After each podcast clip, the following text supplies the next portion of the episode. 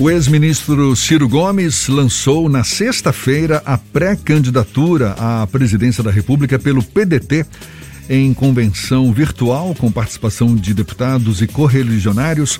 No discurso, o pedetista fez duras críticas a Jair Bolsonaro, ao ex-presidente Lula e ao ex-juiz Sérgio Moro, seus prováveis adversários na eleição deste ano. O presidente estadual do PDT, deputado Félix Mendonça, esteve como representante da Bahia na convenção e é com ele que a gente conversa agora aqui no Issa Bahia. Seja bem-vindo, um prazer tê-lo aqui conosco, deputado. Bom dia. Um prazer meu estar aí com vocês, com essa potência que é a Tarde FM. Um grande abraço a todos. Deputado, em nível nacional, o PDT de Ciro Gomes dispara ataques contra Bolsonaro, Lula, também o ex-juiz Sérgio Moro, como ficou bem claro no lançamento da pré-candidatura de Ciro Gomes. E em nível estadual, o PDT aqui é um velho aliado do grupo político de Assemineto que namora com o Sérgio Moro. Como é que o senhor avalia essa situação? Como que o PDT pode viabilizar um palanque para Ciro Gomes aqui na Bahia?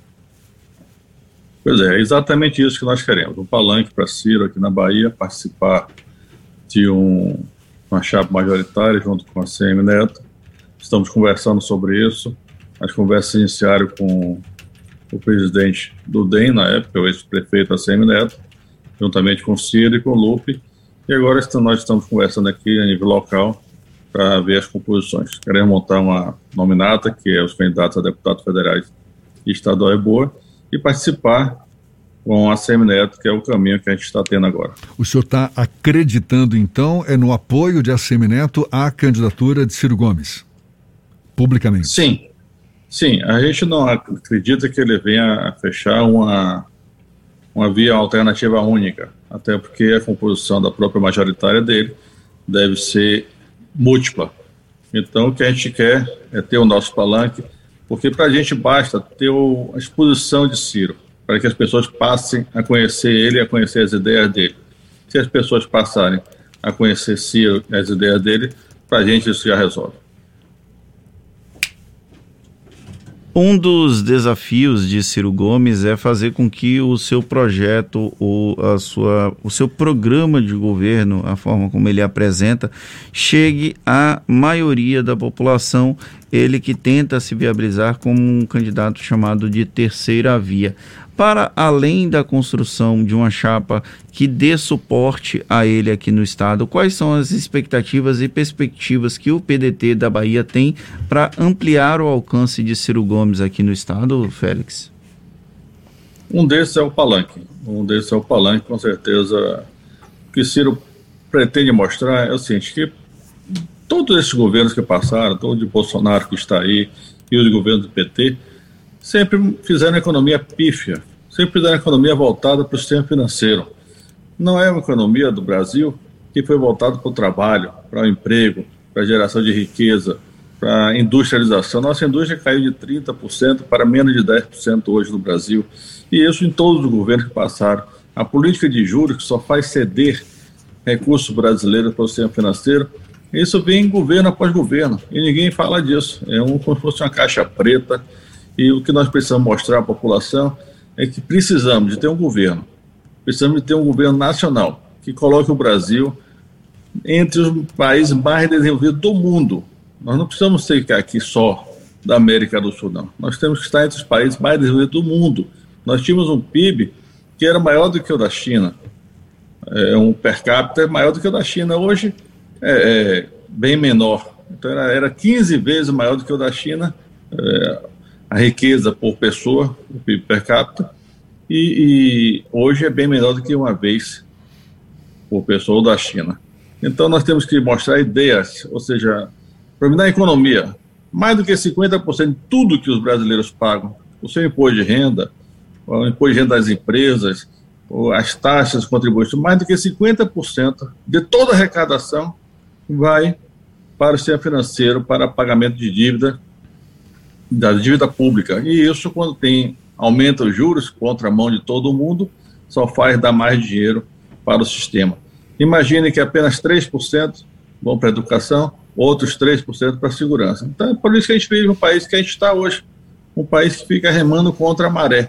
E nós queremos um Brasil forte, rico, empregador, para que as pessoas possam fazer suas empresas gerarem riqueza, gerarem empregos e que as pessoas possam ter bons empregos e não fiquem precisando de governo para ficar dando esmolas, mas sim dar trabalho digno e condições de gerar, de gerar seu próprio negócio. Esse discurso de macroeconomia, essa política de macroeconomia que o Ciro Gomes fala, apesar de muito acertada, é algo que dá muito trabalho de traduzir para o eleitor, principalmente o eleitor médio e o eleitor da, do Nordeste, do interior da Bahia, que tem uma dificuldade de entender essas questões maiores. Em 2018, quando foi candidato à presidência, o Ciro Gomes trouxe aquele projeto do SPC que era um projeto mais palpável, mais tangível. Como fazer com que haja uma tradução dessas ideias de Ciro Gomes, já que é um discurso que não é tão facilmente palatável para o brasileiro médio, deputado? É verdade. Quando a gente fala em dívida pública, Fernando, quando a gente fala em 50% de tudo que o Brasil arrecada, as pessoas passam a não entender isso, vira o papel, o programa do papel. Mas eu vou dar um exemplo básico aqui. Início do ano, o Brasil estava com a taxa Selic, que é a taxa que gere os juros do Brasil, a 2%.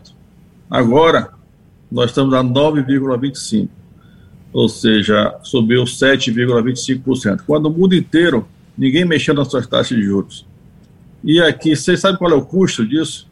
Mais de 250 bilhões ao ano. Dinheiro que podia estar sendo investido em segurança pública, por exemplo. Dinheiro que podia estar sendo investido em educação. Então, falta dinheiro para tudo. Mas não falta dinheiro. O teto de gasto não atinge esses recursos que vão para a dívida pública. Então, o Brasil sobe. Eu vou explicar para as pessoas que não gostam de economia. É como se você tivesse devendo a um agiota, vamos botar assim, a um banco, por exemplo, que hoje os taxas de juros são taxas de agiotagem, você devesse devendo a alguém, um agiota, a um banco, e aí você chegasse para o banco um certo dia e disse, olha, o que eu estou devendo, a taxa está muito pequena. Vamos subir essa taxa, porque eu não posso gastar muito. Meus filhos estão gastando muito, minha mulher está gastando muito, eu estou gastando também, então vamos subir essa taxa que eu quero pagar mais ao banco e gastar menos porque aí a gente vai é, equilibrar a nossa economia familiar. Isso é um absurdo. E é o que o Brasil está fazendo. O Brasil sobe as taxas de juros e quem paga é o Brasil. Porque é o Brasil que deve a dívida pública. Então, quando ele sobe a taxa de juros, e aí vem aquele Banco Central e diz: o Copom reuniu nessa quarta-feira e aumentou, é, motivado pela inflação. É uma mentira a inflação não é mais como era. A inflação não consegue ser é, é, mantida por aumento de taxa de juros. A inflação hoje é por commodities, é um barril de petróleo, que a taxa de juros brasileira não vai alterar o preço do barril de petróleo. Os commodities são os preços internacionais dos produtos. O minério de ferro não vai ser alterado pela taxa de juros brasileiras. O cacau, por exemplo, para dar um exemplo local, não vai ser alterado por aumento ou diminuição da taxa de juros.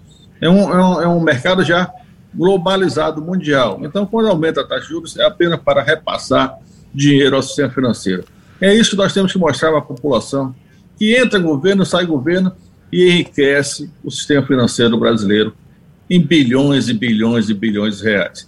E esse dinheiro falta para a infraestrutura, esse dinheiro falta para a educação, falta para a segurança, falta para os brasileiros que estão empobrecendo cada vez mais.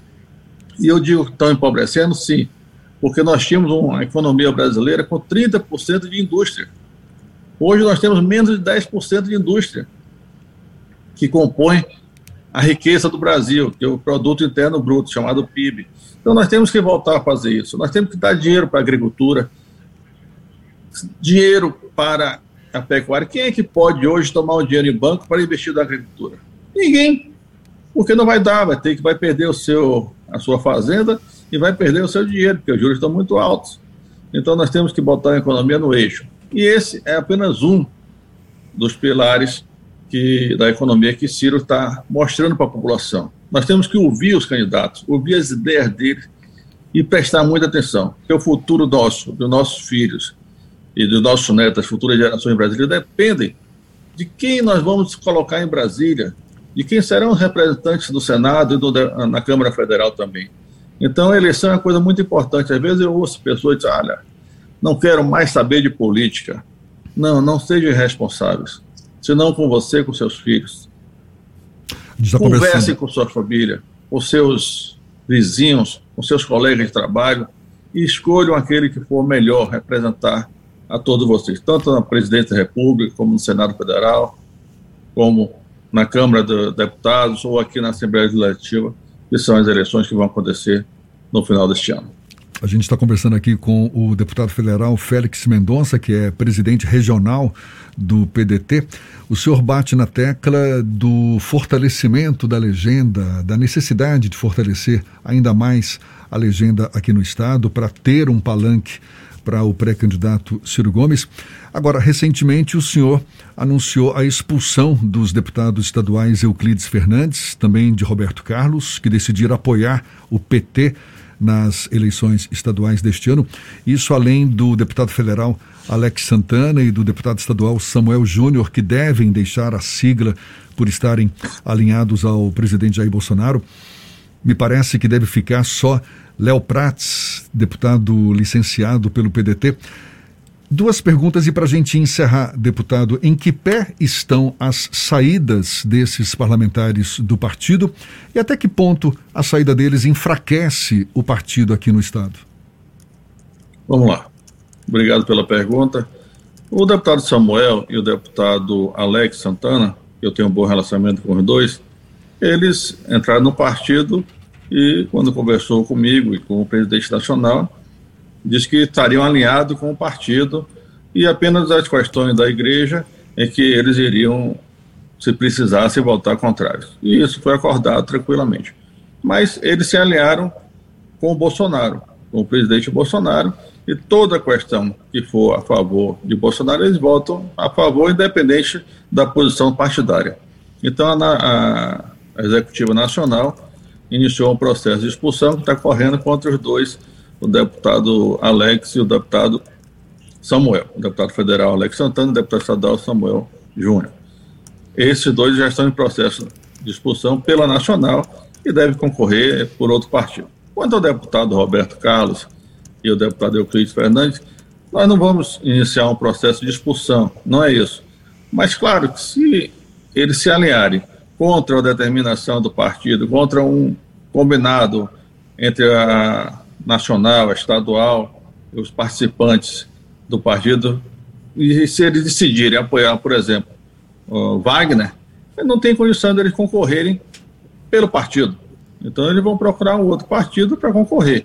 E é bom avisar antes para dizer, poxa, vocês não avisaram antes, agora eu vou ter que entrar na justiça para permanecer a minha candidatura. Não, vai ser avisado, eles serão notificados que simplesmente não terão legenda para concorrer. Então, é mais simples agora na janela partidária, que eles podem mudar, procurarem um partido que esteja alinhado. Não que a gente não goste deles, ao contrário. Mas a gente não pode admitir que um partido tome um caminho e um deputado qualquer, por exemplo, eu mesmo, sou também, estou presidente, mas sou um deputado qualquer, como Léo Prates é, tome um caminho diverso do partido que, que combinou, discutiu e decidiu uma posição. É por isso que esse deputado não deve continuar no PDT, e deve procurar um outro partido para concorrer, já que eles estão apoiando Wagner, nós, vamos, não, nós não iremos apoiar a eleição de Wagner, que a gente acha que a Bahia precisa melhorar muito na, na educação, por exemplo, que a Bahia está nos últimos lugares, se fosse o campeonato, digo, se fosse o campeonato brasileiro, a Bahia já estaria indo para o rebaixamento da educação. E foi uma coisa, questão que nós discutimos muito com o Rui Costa, que deveria ser fazer parte do plano de governo dele, a educação em tempo integral, uma questão que o PDT colocou isso, e infelizmente a Bahia aí tem sofrido na educação, qual é o pai, qual é a mãe que não quer ver seu filho bem educado, que tem uma, uma educação pelo menos melhor do que aquela que tiveram oportunidade de... Agora, quanto à questão de segurança também, a Bahia ocupa aí, infelizmente, os primeiros locais de insegurança no país. Então a gente não vai apoiar, basicamente por esses dois motivos. Estamos conversando ainda, não tem fechado ainda nada, estamos conversando com a Semineto para ver um novo rumo para a Bahia, um novo caminho onde a educação possa brilhar, onde as pessoas possam ter seus filhos educados e a Bahia possa voltar a um local de destaque no Brasil. Deputado federal Félix Mendonça, presidente regional, presidente estadual do PDT aqui na Bahia. Muito obrigado pela sua disponibilidade. Bom dia e até uma próxima. Eu que agradeço. E só quero lembrar uma coisinha. Fernando aí entrou na casa dos 50 anos, não foi? Não, não, não brinca não, brinca não. Olha. Na, na, na, casa dos 40, na casa dos 40. Também não, ainda não. Não esconda o jogo. Tô brincando com você, Fernando, mas parabéns pelo aniversário que foi a semana passada. Obrigado. Queria dizer isso aqui de público, o carinho que eu tenho por você é grande. A todos vocês, muito obrigado por poder participar aqui com vocês. Um grande abraço. Prazer todo nosso, muito obrigado mais uma vez. Agora, 8h45 na tarde FM.